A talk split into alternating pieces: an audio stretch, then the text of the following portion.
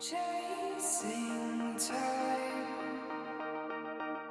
past our prime.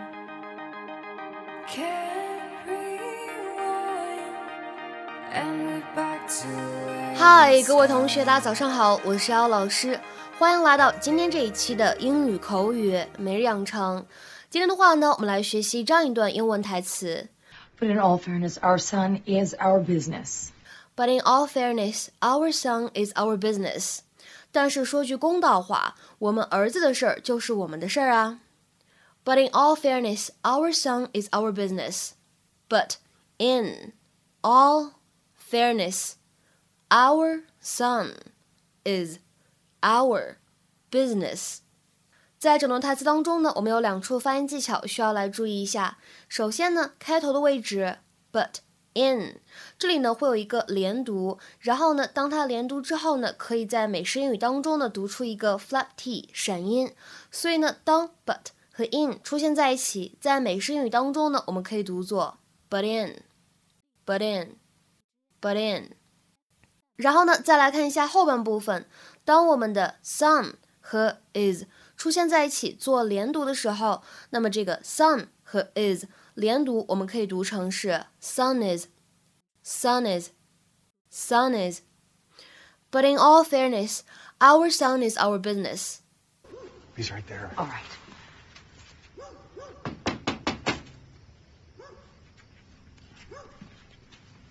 Mr. Klezak? Mr. Klezak, it's open. Honey, he's not moving. Is he okay?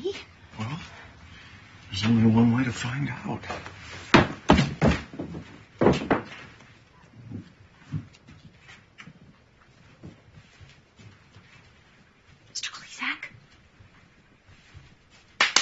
Mr. Klezak. Okay, look, I, I don't know if he's breathing. Does he have a pulse? Well, there's only one way to find out. Stop pushing me. You do it. I hate this.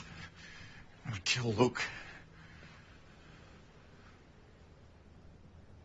Oh my god, he's ice cold. Oh, I'm sorry.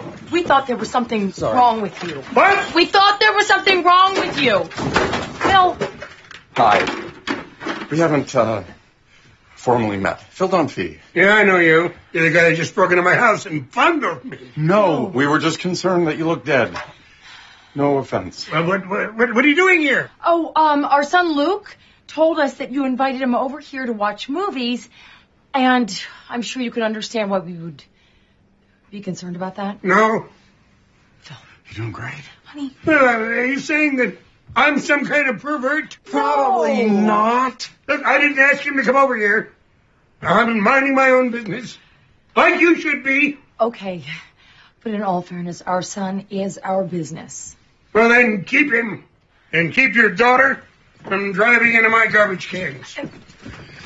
And keep your blinds closed when you're doing your little sexy dance. Oh god, he's seen my sexy dance.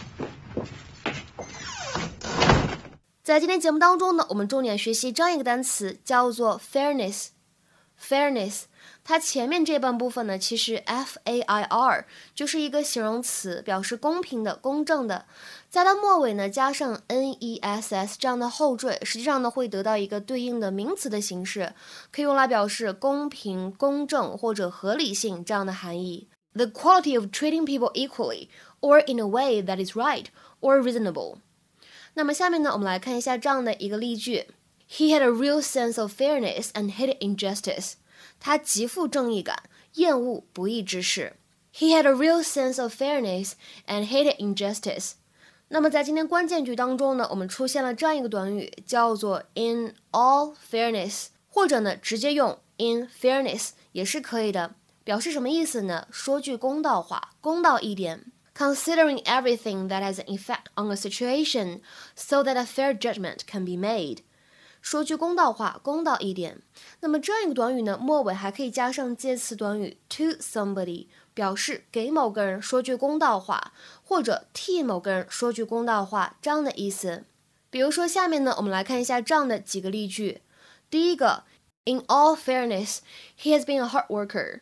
说句公道话，他工作一直非常努力。 In all fairness, he has been a hard worker。 再比如说，看第二个例子，In all fairness to him, he did try to stop her leaving。公平的说，或者说替他说句公道话，他确实曾经试图阻止她离开。In all fairness to him, he did try to stop her leaving。再比如说最后一个例子，In all fairness, there is no hard evidence to support these charges yet。 说句公道话，到目前为止没有确凿的证据支持这些指控。In all fairness, there is no hard evidence to support these charges yet. 那么今天的话呢，请各位同学尝试翻译下面这样一个句子，并留言在文章的留言区。In fairness, I did try to warn her about the implications of a deal like that, but I still should have done more to stop it from happening.